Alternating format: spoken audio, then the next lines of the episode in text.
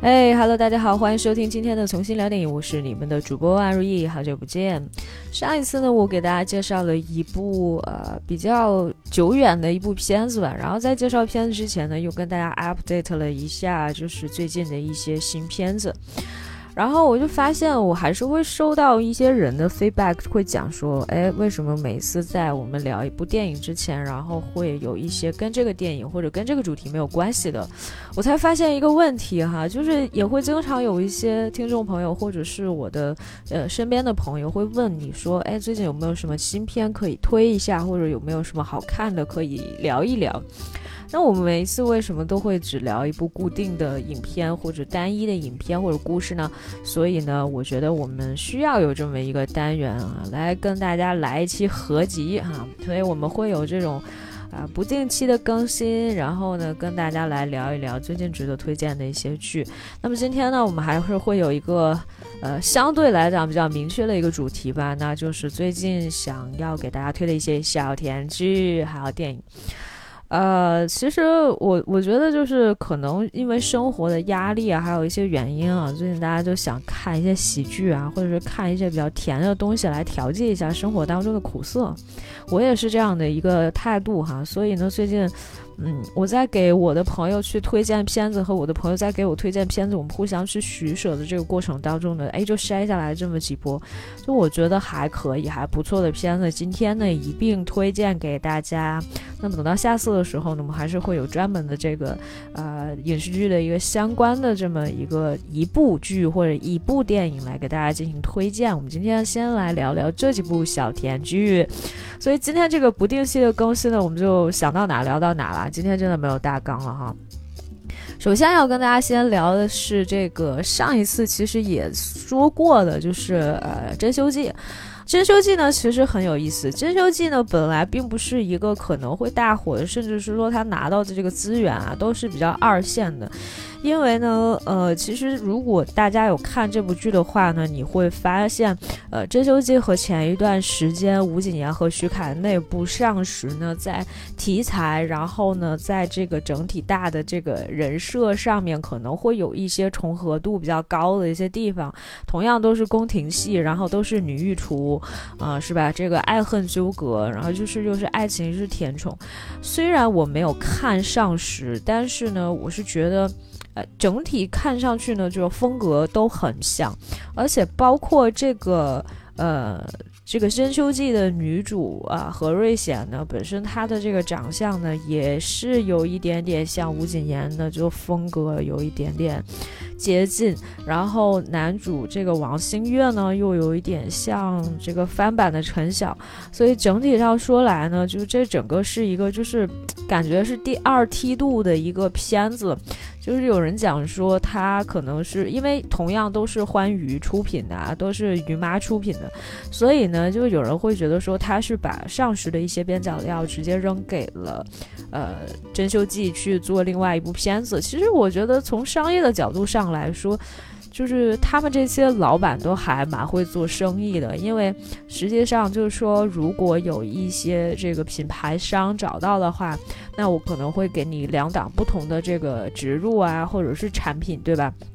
然后如果说你觉得你没有办法，你的预算不够去投这个一档的上市，你也可以投二档的珍馐记嘛，对不对？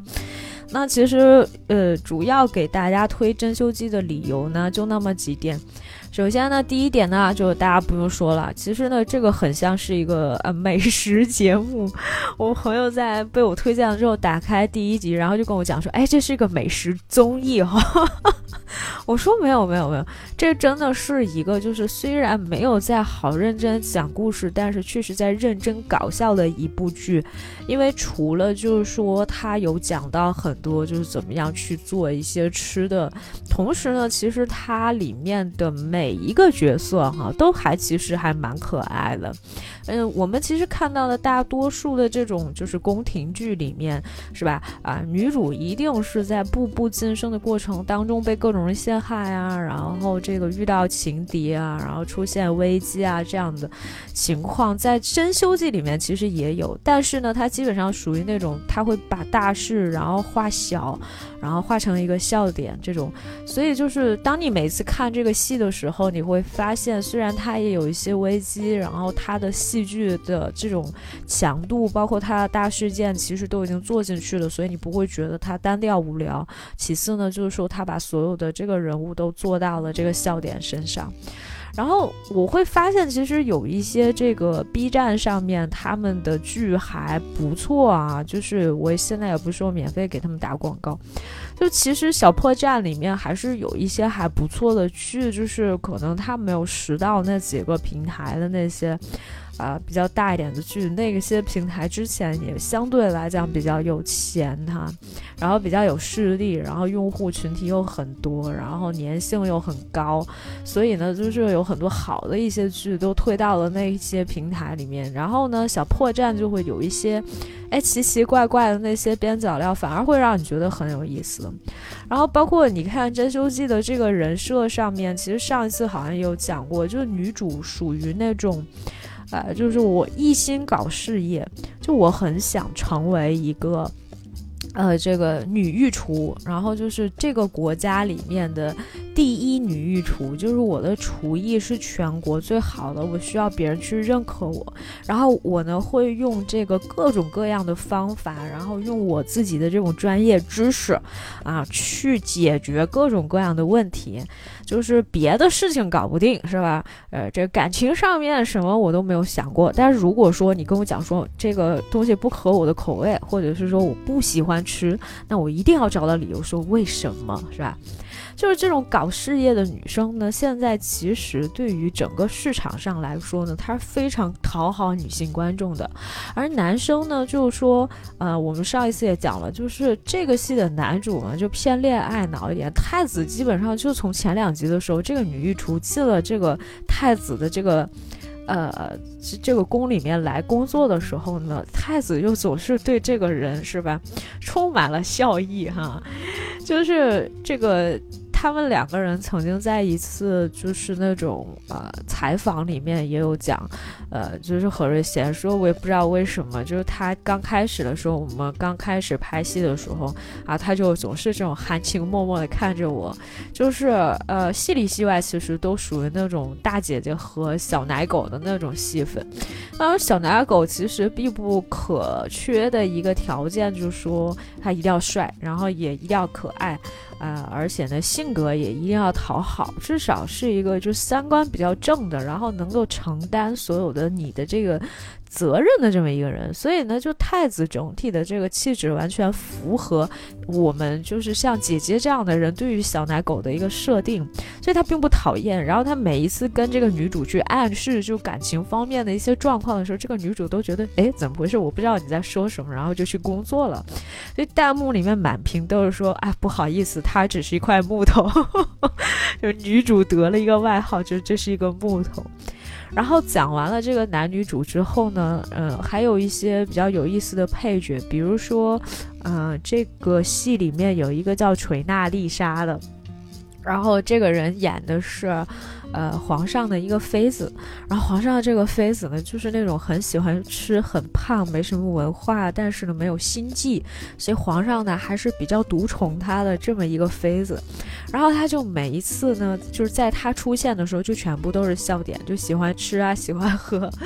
他的儿子呢，很早之前呢，就很小的时候就被派去就守边疆去了嘛，就是晋王。然后晋王回来之后呢，就是。他听说自己的母亲多年没有见到自己，就是茶不思饭不想。结果回来之后，发现自己的母亲已经胖了很多，甚至是开门的第一眼就说：“哎，不好意思，我走错了。” 然后他妈就说：“哎，你去哪？我的儿子，你回来。” 然后自己妈胖的自己都不认得。就是这种这种好笑的这种笑点还是蛮多的，包括就是晋王这个角色，第一开始的时候跟太子是有矛盾的，然后他们两个人之间那种不和，总让你觉得说啊，那你看这个是不是又开始了俗套的这种啊兄弟之间啊这种权力争斗呢？其实并没有，啊，他们只是说小的时候啊这个。太子把这个安王和晋王他两个跟他关系最好的兄弟全部送出去驻守边疆什么之类的，然后他也没有在他的父皇面前，呃，向着他的弟弟说两句好话，让他们不要走。但其实太子也是有自己的私心的，他是觉得就是宫廷里面其实有很多人都在勾心斗角，弟弟们在他的周围其实并不是特别安全，所以呢，他才把弟弟他们送出去了嘛。然后呢，但是兄弟之间这个结没有解啊，尤其是安王和晋王回来之后呢，哎，两个人还是这种，啊，有一些敌对的这样的一个关系。那他们的关系是怎么和解呢？啊，这个时候还是要靠女主啊来给他帮忙，就是通过各种啊，这个不管是美食的手段也好，还是这个背地里面套别人话，然后让另外一个人听也好，总之呢，用各种各样的方式去啊捏了一下他们之间的这种人物关系，会让你觉得，哎，你看又暖心，然后同时呢又搞笑，然后晋王后期的时候就是一个搞笑的角色。这个演员呢叫做冯满，我不知道大家对这个人有没有认识，他其实是沈腾的表弟，然后呢也是麻花的一个签约的演员，所以呢就是其实大家不用考虑说这个人。怎么样？但其实他呃，就是总体上来讲，还是有蛮多就是笑点的，然后又很有意思，所以呢，就是哎，大家也多多关注一下吧。就是总之是一个很可爱的这么一个角色。除此之外呢，还有一些呃，这个比如说像辣目洋子啊，还有卜冠金啊这样的，会他们会在戏里面做这个客串，然后客串的角色呢，也每一个都具有呃非常鲜明的气质。然后角色特点，然后最多的还是以搞笑为主的，所以呢，就是说其实呃又甜，看上去又不累，只是就是说一个下饭那种小甜剧，所以我基本上是给我周围的所有的这个朋友都去安利这部剧了，我基本上就是。它四十分钟一集，但实际上如果你跳过片头片尾的话，一集只有三十几分钟，然后十六集的这个长度也并不是很长，我大概可能就居家两三天的时间就看完了。当然了，我有在工作啊。所以就是，其实我觉得大家不用去太多的去关心什么那些，就会不会觉得累啊什么这些，其实都不会有。就是下饭的时候，可能如果你希望倍速的话，还可以倍速的，就很快就可以把这部剧看掉了。然后也会觉得，就看完了之后还蛮开心的，因为每个角色都还蛮讨喜。只是就是有一个问题了，需要可能注意一下，就是这个剧前十二集的时候走的都还是比较清晰的一个路子，然后后面。啊，有一点点虐，就是就是说，因为你不能要求所有的剧作的结构从头到尾都没有一个虐心的点。那如果这样的话，那你也没有办法永远记住这部剧，或者是说它没有戳到你的痛点的话，那就说明这个剧还是不够成功的。所以呢，后面还是会有一些，就是他为了这个节奏上面可能要往下打一下，或者情绪要往下走一下，或者男女主之间这个情感上面会遇到一些小小的这种波折，我觉得都是。啊，很正常的一件事情啊，也希望大家能够多多支持。反正这个剧，呃，四月份的时候首播，现在五月份已经过去一个月了，但是我觉得还是可以给大家推荐一下的啊。啊，这个是呃《真修记》，那么接下来呢，再跟大家来聊一下这个另外一部哈，这个。其实我本来没有要看这部剧的，真的就是完全是因为朋友推荐。当时呢是说我给他推了《真修记》，然后呢我说你一定要去看，那他就说那你也要去看我给你推的片。于是乎他给我推了这一部啊，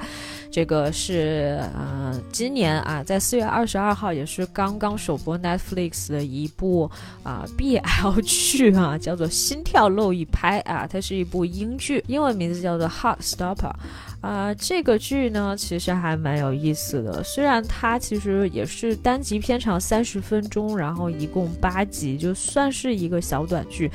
我的友邻现在已经有十个人看过了，然后平均评分在八点二，然后四万多人都看过的这个豆瓣评分现在基本上是在八点九分，已经算是近期的作品里面质量比较高的了。《h a s t o p p e r 呢讲的是说，嗯，就是这个戏里面叫 Charlie 的这个男生呢，其实很小的时候就意识到自己其实喜欢男孩子了，所以呢，他在这个男校呢交往了一个男朋友。但是这个男朋友呢，首先是不承认他们两个之间的这种情侣的关系的，两个人呢都是一直在偷偷摸摸的，然后背着别人去约会啊，然后偷偷的在呃别人不知道的一些角落里面亲吻啊，对方要在就是当他们都在学校里面在公共场合的时候，要假装跟查理不认识啊，这些点其实都让查理虽然有在体会到啊爱情给他带来的一些愉悦，但同时他又觉得说。啊，他是不是被孤立了哈？所以呢，就是其实开场的时候，就是查理走了这么一个失败的感情路线。嗯，他在第一开始的时候就因为觉得说受到了这个男朋友所谓的男朋友的这种歧视，然后包括他后来发现这个男朋友在表面上好像还交往了一个女朋友啊，这个是都是他不太能够接受的。于是乎呢，他跟对方提了分手。同时呢，这个他们班上哈转来了一个高二年级的一个同学，也叫做 Nick Nelson。嗯，Nick 呢就看上去是一个大直男，然后。就是那种身材还有一点壮的那种，很普通。其实对我来说，真的蛮普通的一个男生。但是呢，这个男生就是说他很温和，然后呢对人很有礼貌。同时呢，他并没有像其他人对待查理那样，因为查理在他们这个男校里面基本上已经算是出柜了嘛，就大家都知道他是一个同性恋。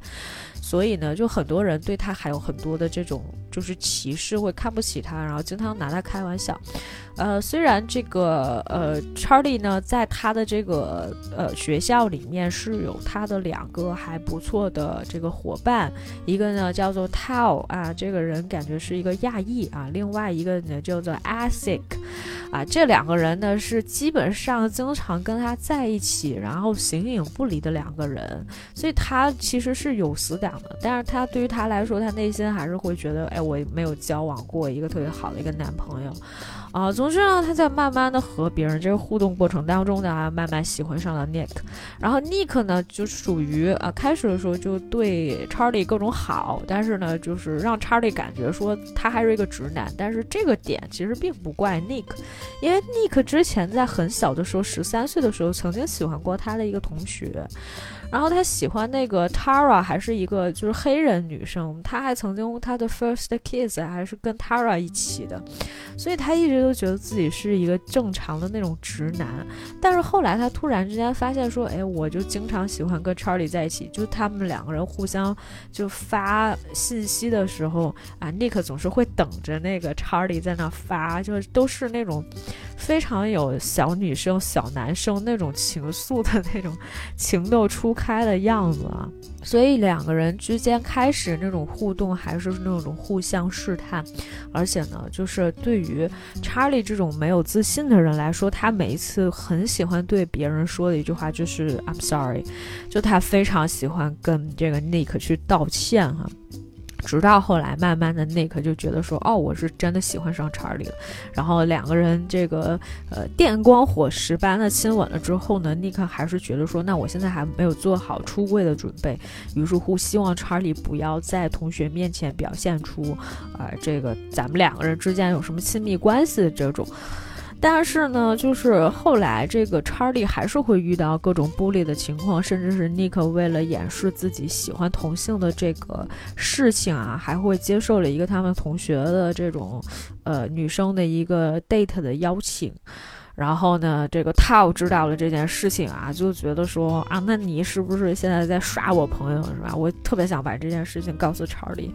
那他因为这个觉得查理对 Nick 太好了啊，而这个跟查理也生气什么什么之类的。就总之呢，哎，就是朋友之间吧，就这几条线有各种各样的矛盾。但是最后呢，Nick 还是冲破了这个重重重重的阻挠，特别是他在那个 Tara，就我们刚刚说。他之前初吻的那个女生嘛，那个女生在女校里面其实已经交了一个女朋友了，所以呢，这个当时 Nick 就说，那我们就搞一个这个。Blind date 吧，本来说跟那个 Tara 和他的女朋友，然后加上 Charlie 和 Nick 他们这一对，嗯，就是一对 Les couple 和一对啊 Gay couple，然后大家一起出来 date，然后呢，就还有另外呢，他们想撮合一对朋友，这对朋友呢就是这个 Tao 和 L。L 呢，就是一个我们叫他小爱吧，不然的话这个英文名字太难区分了。这个桃和这个小爱呢，就是也是那种很好的朋友关系，他们之间总是好像有这种情愫，但是两个人一直都约定说我们不要把朋友的这层关系破坏掉，所以说我们是不是一直都是这种朋友？因为第一开始的时候，小爱在女校过得好像不是很开心，然后桃还问过他，就说：“说哎，你在那边过怎么样啊？”然后我们四个人原来一起的时候还是很喜欢这种生活他。说你现在不在那边，你不在这边，然后就是觉得有点寂寞呀，经常会想你啊什么，就两个人之间的关系就很默契。我看完这部电影之后，我还会跟我朋友讲，我说：“哎呀，真是莫名其妙！你说，你说这个，呃，gay couple 一对，les couple 一对，然后说这个直男直人之间恋爱怎么这么难？为什么他们最后没有在一起？”我朋友跟我说一句话：“你不知道吗？那个小爱是一个 trans。”我就觉得 what the fuck？他说：“你是不是看的时候没有开弹幕？”然后我就跟他讲，我说我没有开啊，我没有去那个就是那种在线的那种 A P P 上去看，我都是下载的嘛，所以我就有很多消息没有 get 到。他就说你注意看一下，就是他们在该刚开场的时候，这个套就跟这个 L 讲说，跟这个小爱说，哎呀，你去那边适应不适应啊？原来他们不都是男校的吗？但后来为什么他去了女校呢？你不觉得这个点很奇怪吗？我说我以为他们高中啊，他们这个高一可能是初中刚升上来时，原来。初中的时候呢，大家是在一起的，然后高中之后分开了。原来他们一直都在上男校吗？总之，哎呀，这个戏啊，如果细看起来，就还有很多，就还蛮重要的一些点。特别是，就是其实对于 Tara 来说和对于 Nick 来说呢，他们之前没有喜欢过同性，但是当他们真正喜欢上同性了之后，他又在开始怀疑说：“哎呀，我原来是一个异性恋，那我这个时候到底是一个？”呃，gay 还是一个这个 bi 还是一个什么？就是他在慢慢不停的去，啊，网上去搜索自己，意识到自己的性向是一个什么样子的，到底喜欢什么样的人，喜欢男生或者喜欢女生这件事情到底正常还是不正常？我朋友说，你介绍这个片子的时候。他特别想让我开一期专题，我说我最近不知道要推什么片子的时候，他又跟我讲说，那你就最近讲一讲这个啊，他们在意识到自己的性向的时候，这个过程是不是？我觉得还是蛮深刻的。其实呢，我觉得最深刻的一点是什么呢？这个戏里面扮演 Nick 的母亲的这个演员啊，是 Olivia Colman。你要知道，每一次 Olivia Colman 出现的时候呢，你都感觉是一个笑点啊，就他是这种非常具有喜剧天赋的一个演员。当他出现的时候，你就觉得这一定是一个笑点。但是我这一次看那个 Olivia Colman 的时候，却是一个很大的一个哭点，就是在这个片尾的时候，当 Nick 终于就是说能对所有的朋友去坦诚自己的性向，以及对自己母亲说出说妈妈，你知道吗？就是其实我是一个 b。他说我不仅就是说喜欢女生，可能我最近意识到我喜欢男生。然后之前不是有一个朋友叫 Charlie 吗？其实那个是我 by boyfriend。然后他的妈妈就是第一反应说：“哦天呐，我的儿子就是就开始眼泪流了下来，就跟他说说那个，就是我我不知道，就是我是给你什么样的误解，让你觉得就这件事情你这么晚才跟我说。”呃，其实，在这个点上，我是一下子就能有非常强烈的这种，就是跟 Nick 之间的这种共鸣，会觉得说，哦，就是我们意识上，或者说我们以为的所有的父母，可能都是那种，呃，当你跟他出柜，当你跟他说你是一个同性恋或者你是个 bi 的时候，父母就说，How How come？这怎么会呢？我觉得我儿子是一个这么正常的人，是吧？我们可能都会有这样的一个意识，但是呢，对于呃 Olivia Colman 这一次饰演这个母亲，我第一时间会觉得说，哎呀，我儿子，I'm so proud of you，对吧？我就是对你很骄傲，然后你意识到了这个问题，但是哎，你怎么现在才告诉我？是不是让你觉得有什么误解，或妈妈对你有歧视或者怎样？其实都完全没有。所以就其实我觉得这个整整个片下来，就是我觉得这个母亲的点还是蛮让我感动的。除此之外呢，就是同学之间的各种那个互动啊，包括他们之间这种很甜的这种戏份啊，我觉得在这里面都还演绎的蛮淋漓尽致的，然后就看上去也蛮甜，基本上没有什么虐的点啊，所以说啊，大家还可以放心食用啊。所以这个今天也特别推荐给大家一下啊，就是这个英剧《心跳漏一拍》《Heart Stopper》。接下来我们另外一个系列哈，我们刚刚说了一个呃美食片的，然后呢我们就说了一个 BL 的，对吧？我们介绍的片子一定要有特点。接下来为大家介绍这部，隆重推荐一下。哎呀，我我跟大家讲，就是这部戏，就是我准备了很久，但是我最后发现我没有办法把它讲成一集。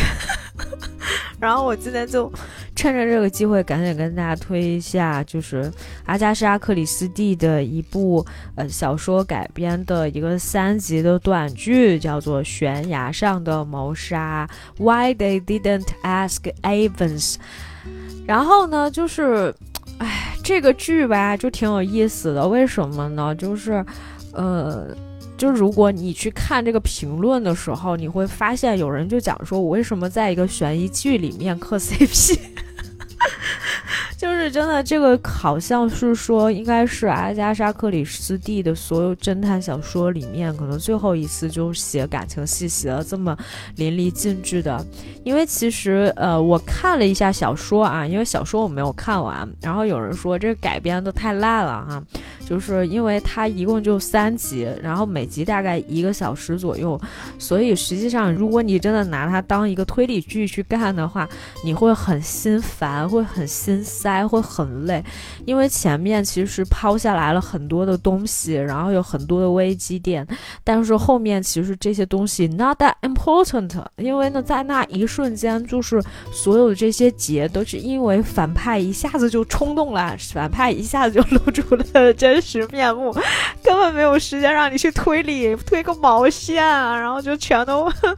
就一下子真相就全部说出来了。有很多事情其实并不是推理出来的，而是是啊对方去告诉你的。所以他其实后面有很多戏，就是你发现他前面有很多线索，然后后面其实一下子就全都接了。特别是前两集的时候，真的铺了蛮多东西的。可能是因为他本身这个原著里面确实有写很多的。东西，甚至是说在，呃，第一集的时候刚开始的时候，这个剧作改编的时候还在层层加码，就是说在往里面添一些悬疑点和一些危机点，但最后你发现他解决的时候解决的如此轻易，所以当你整个看下来的时候，你会发现，哦，其实说实话，这只是一个爱情剧，你何必这么认真呢？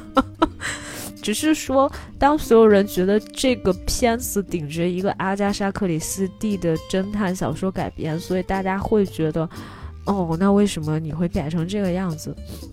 简单的还是跟大家来介绍一下，因为其实，嗯，悬崖上的谋杀已经不是第一次被改编成为影视剧作品。如果大家翻的话，前几年的时候呢，还曾经有一版的《马普尔小姐》里面有改编这一部，但是其实原作上面并没有马普尔小姐这个角色，所以呢，就是。马普尔小姐的这个系列里面出现了一部 Why They Didn't Ask Evans，也会让大家觉得有一些奇怪哈。所以就是，呃，悬崖上的谋杀这个马普尔小姐系列里面呢，这一部的评分呢六点八，然后呢，悬崖上的谋杀这个新版的啊是修劳瑞呃这个编导的这一部呢，其实六点五分啊，差距也并不是很大。其实很多人对于这部剧比较失望，可能还是因为前期大家觉得这是个悬疑剧，然后后面落点就突然之间男主就结婚了，就，但是就我在看什么？但是还是有不少人去磕 CP，所以其实这部戏里面啊，隆重向大家介绍的就是这个露西·宝通，哈哈，呃，Lucy Boynton。就是这是一个美国的小妞啊，九四年出生的一位小可爱啊。这个妹子呢，她的男朋友是 Rally Malik，啊，也就是这《波西米亚狂想曲》的这个男主啊。他们两个呢，竟然是一对啊。就是其实呢。啊，我想说的是，这部戏里面确实有很大一部分程度上是靠着露西·宝通她的这个个人的魅力调起来这部戏的。因为呢，其实故事的开始呢，是这个叫 Bobby 的这个男孩呢，他从海军退役以后呢，一直都没有什么正经的工作啊，他就在他们的这个呃小村镇里面帮人家去指导人家去打这个高尔夫球啊，说白了吧，就跟个小球童一样。同时呢，他的父亲呢是一个神父，他就帮父亲去弹一弹琴什么的，每天就干这种打杂的一些活儿。本来呢，并没有什么。意义，他呢，就是有一天呢，在跟别人打高尔夫球的时候呢，发现了悬崖边上的下面呢，有一个人在那里躺着啊，明显是摔下去的，不知道呢是被人推下去的，还是自己跳下去的，还是自己失足掉下去的。然后呢，他和他的一个朋友，一个医生，两个人一起下到这个悬崖下面去看这个人的时候，发现，哎，这个人其实还是有呼吸的。医生朋友跑去找人求助，但是呢，就是当时这个医生也觉得说，哎呀，这个大哥是吧，调来这个大哥危在旦夕，但是总得有人看着点他。于是乎呢，啊，他就让这个鲍比呢在这陪着这个要死的这个大哥。这个大哥呢，当时留了一句遗言，哎呀，感觉跟玩狼人杀游戏一样，留了这么一句遗言。这句遗言呢，就是我们这个戏的标题，英文标题叫 Why didn't they ask Evans？就是他们为什么没有问 Evans 呢？就但是这个人到底是谁，大家都还不是很清楚，他也没有记住这句话有什么重要性。然后呢？后来就是因为就是又来了一个人，这个人啊不是他们村镇里面的人，其实呢就是一个普通的游客。然后这个人来了以后呢，这个鲍比突然想来说，又坏了，这个今天呀教堂还有一个什么礼拜，然后要唱诗，所以呢需要他去。啊，帮着去这个呃这个弹琴，于是乎呢，他就赶紧走了。于是呢，他把所有的这个事情呢，交给了一个叫 Roger 的一个男的。走了之后呢，哎，这个事情还是没有什么可奇怪的。过了一段时间呢，就是他们发现了说这个死者呢，哎，叫一个什么什么名字，然后呢，他的这个胸前的口袋里面有一张照片，这个照片呢是一个啊女的，后来发现是他表妹，他表妹就过来认尸了。于是乎呢，这个包庇呢也按照这个法律流程呢被传唤到了法庭。结果呢，就是被传唤法庭的时候呢，芭比就发现了一个问题，就是因为当时芭比在这个人临死之前曾经看过他胸前的那个口袋里面的一个一张女孩的照片，但是那个女人的照片呢，不是他的表妹，虽然他表妹岁数大了。那个女的照片看上去很年轻，但甭管年轻还是老，她变化没有那么大。就是说，那个女的长得挺好看的，但是呢，和这个老太太的整体的五官什么这些都 match 不上，就很奇怪啊。而且呢，让他们觉得更奇怪的是什么呢？没过多长时间，这个包庇呢，在一个游乐场里面打工的时候，他被别人下了一定剂量的吗啡，就差点死掉。所以呢，这个时候大家就觉得，哎，那可能就是蓄意谋杀呗，但是又没有证据。同时呢，其实。呃，让鲍比一直怀有这种警惕心的呢，不是别人，就是他的一个青梅竹马的一个朋友，叫 Frankie。Frankie 呢，这个女孩很有意思啊，她爸爸呢，应该就是那种有钱人啊，地主家的女儿，就是那种富家千金，而且呢，她还有一个就这种爵士女儿的这么一个 lady 什么什么的这么一个呃这个爵位吧，就类似这种啊，反正是一个有地位的这么一个人，和神。富家的儿子当然不可同日而语，就两个人其实身份和阶级上面都有一定的差距。可是呢，Frankie 第一对这个案件本身十分有兴趣，第二呢，他跟 Bobby 之间的这种童年之间有很多的回忆，有很多互动，他对 Bobby 其实还是有好感的。于是乎呢，他就很好奇，说：“那我们得知道这个 Evans 是谁。”这句话可能很重要。然后包括就是说，你在这个死者死的时候，你曾经跟其中一个叫 Roger 的这个人交接过。那这个 Roger 应该是不是中途换过照片？Roger 是非常有嫌疑的。而且呢，这个呃，Frankie 呢，通过他的这个地产经纪人哈，找到了这个所谓 Roger 当天去他们这个小城镇里面去干嘛？说是要买房子。他说买房子这个事情嘛，就一天，但是感觉就这个事情本身就很像一个借口。所以他出现的那个地方呢，一定不是一个巧合，而是故意的哈。所以就是按照 Frankie 的这些个猜测啊，这个好奇好奇的这个女主啊，拉着这个男主一路之间。呢，就查到了各种问题，甚至是说，啊，因为这个 Frankie 想知道真相，不惜啊扮成一个假装出了车祸的人，潜伏进了 Roger 的家里面去了解他的家庭状况，同时呢，让 Bobby 另一条线去查一下有没有其他的线索能够证明那个死者的身份，因为那个死者看上去应该并不是就是他们最后公布出来的那个人。就根据他们俩一步一步推论这个线索呢，其实你会发现侦探真的很笨。他们并不是阿加莎·克里斯蒂在他其他的小说作品当中写到的啊，泡勒侦探或者是马普尔小姐，而是就真的是两个很笨的人。就是他们虽然有很多的线索，但是其实他们并不知道怎么查，他们只是凭借着自己对这个事情的好奇心，以及一步一步卷入到这个事件当中去啊，基本上就是一个没事儿找。事儿这么一个过程，然后呢，Frankie 又让自己陷入危机，还需要 Bobby 去救他。同时，Bobby 也曾经陷入过这种生命的危机。于是乎呢，他们就一系列的各种问题，然后就查来查去，甚至在这个过程当中，Bobby 还差点被人利用了。总体来说呢，这个故事里面，不管是危机感也还是悬疑感也好呢，就是其实都已经铺的蛮到位了。但是你会突然之间，不管是在看小说的时候，还是在看这个剧集的时候，你都能感受到，就是 Frank。Nike 对于 Bobby 这个人的这种喜爱，甚至是说，他就觉得说，哎呀，没关系啊，钱我出了。说那个，或者是，呃，Bobby 去到那个车车厂，然后说，哎，我要从你这儿买一辆车。Bobby 就觉得，哎，你不要这样，你不要说，因为我们是朋友，然后你就为了支持我的生意，或者是说，呃，支持我们去干这件事情，然后就买车。但是实际上，女主还是，嗯，说白了吧，就是用自己的一些手段呢，去泡这个 男主的这种急感，而且呢，就是他接近男主这种方式呢，非常的高级。首先，第一啊，我没有很。强迫你去干什么事，我只是对某些事情很好奇，这个点就很像《冰果》里面那个女主，就常常跟男主说我很好奇，然后就想让男主去解开所有的他有疑问的一些事情和一些点。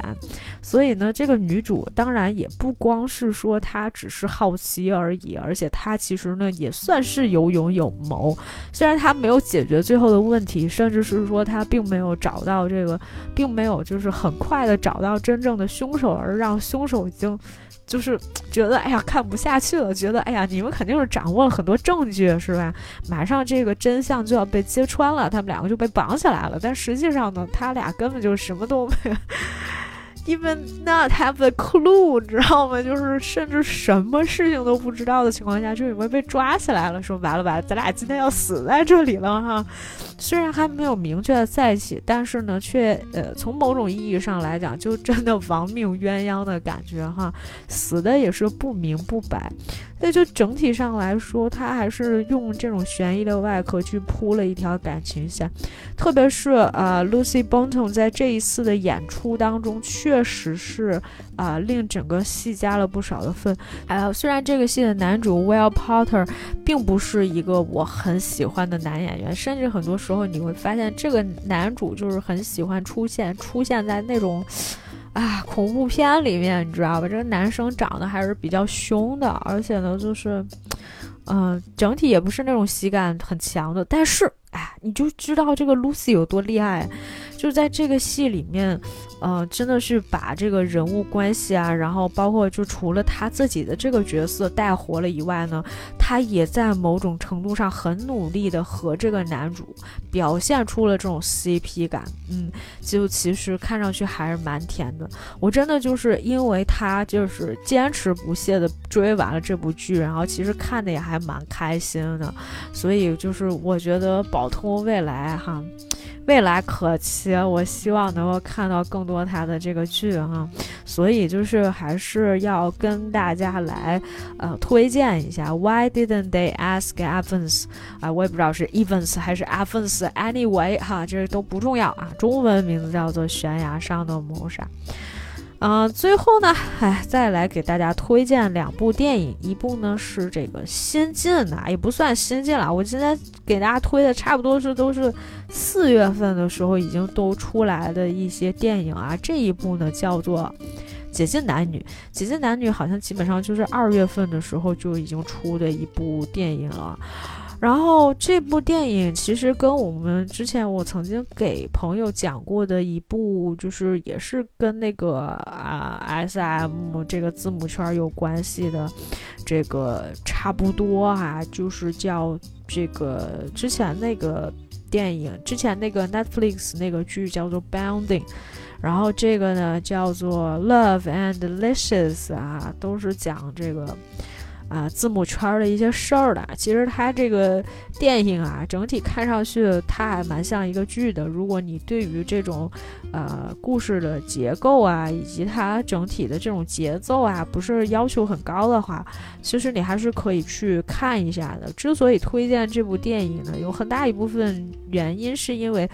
嗯，我会就是你会发现，每一次你看一个韩国电影的时候，不管它前面说有多扯，然后它后面一定会落到一个就是比较现实，或者是说让大家比较能够有共鸣的，或者说说落到一个社会化议题上面来，而且它并不会让你觉得很生硬。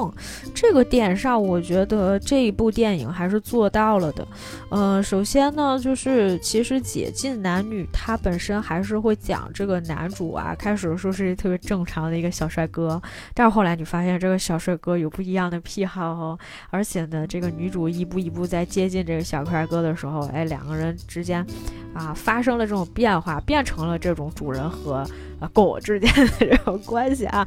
太多的东西我们就不介绍了啊，因为这个电影就是都介绍了，你就没有什么可看的意味了。但是同时，在这个电影里面，其实也有探讨到这个，不管是说男女之间的这种情感关系也好，还有职场上面的一些性骚扰，包括就是职场上办公室里面你可能会遇到的一些问题，你是不是能够第一时间勇敢的站出来，或者是说当你的这个上级，啊，去用一种这个不太正确的方式去压迫你的时候，你应该做出什么样的一些反应或者是反抗？虽然这个戏里面说的没有那么重哈，但是我还是觉得它还是多多少少带了一点的。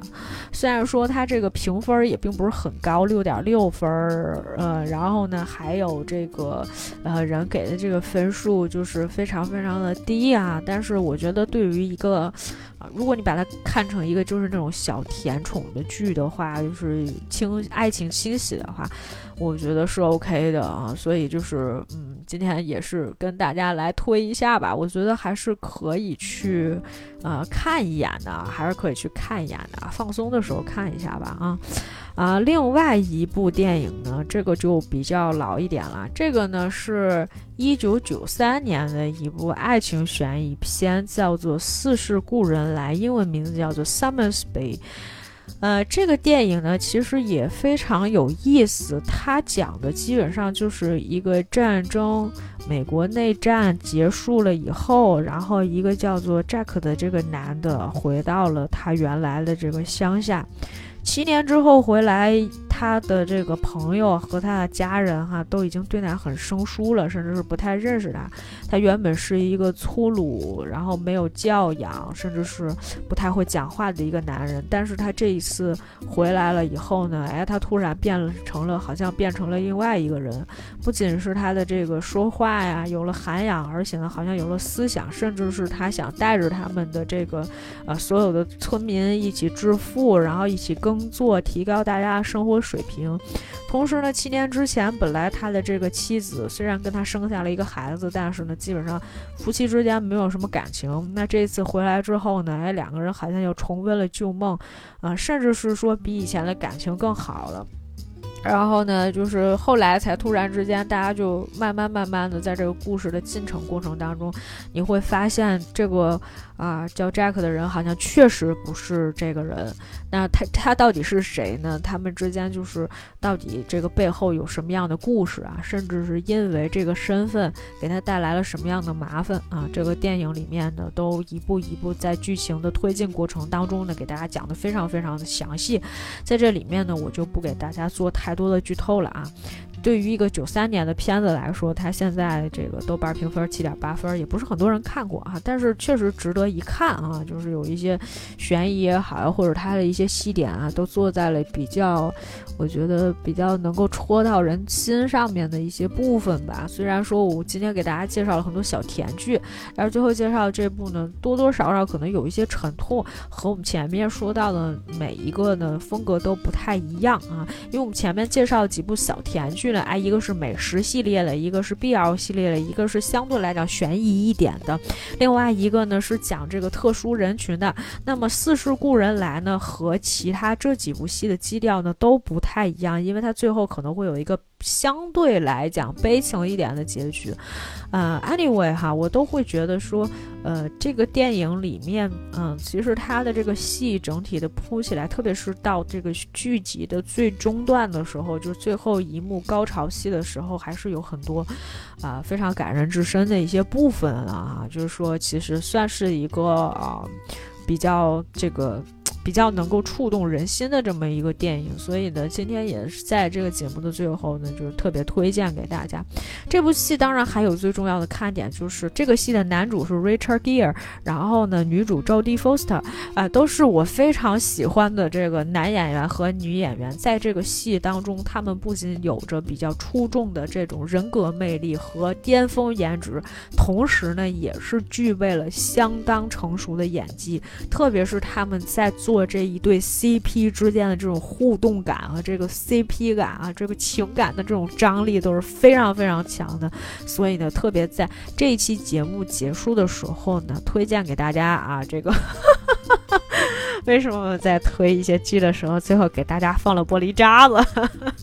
怪我，怪我，怪我！如果大家有任何的这个问题想跟我们进行沟通啊，欢迎大家来我们的这个呃节目底下去做评论留言，然后说出你最近喜欢看的一部这个小甜剧也好，就是爱情题材的剧也好，可能有一天我们就会介绍给大家。然后呢，也希望大家多跟我们来去做一些呃这种反馈。然后你想听到什么样的节目，也许下一期我们就会介绍。到你喜欢的节目了。好了，我们这期节目就先到这里，感谢大家收听，我们下次再见。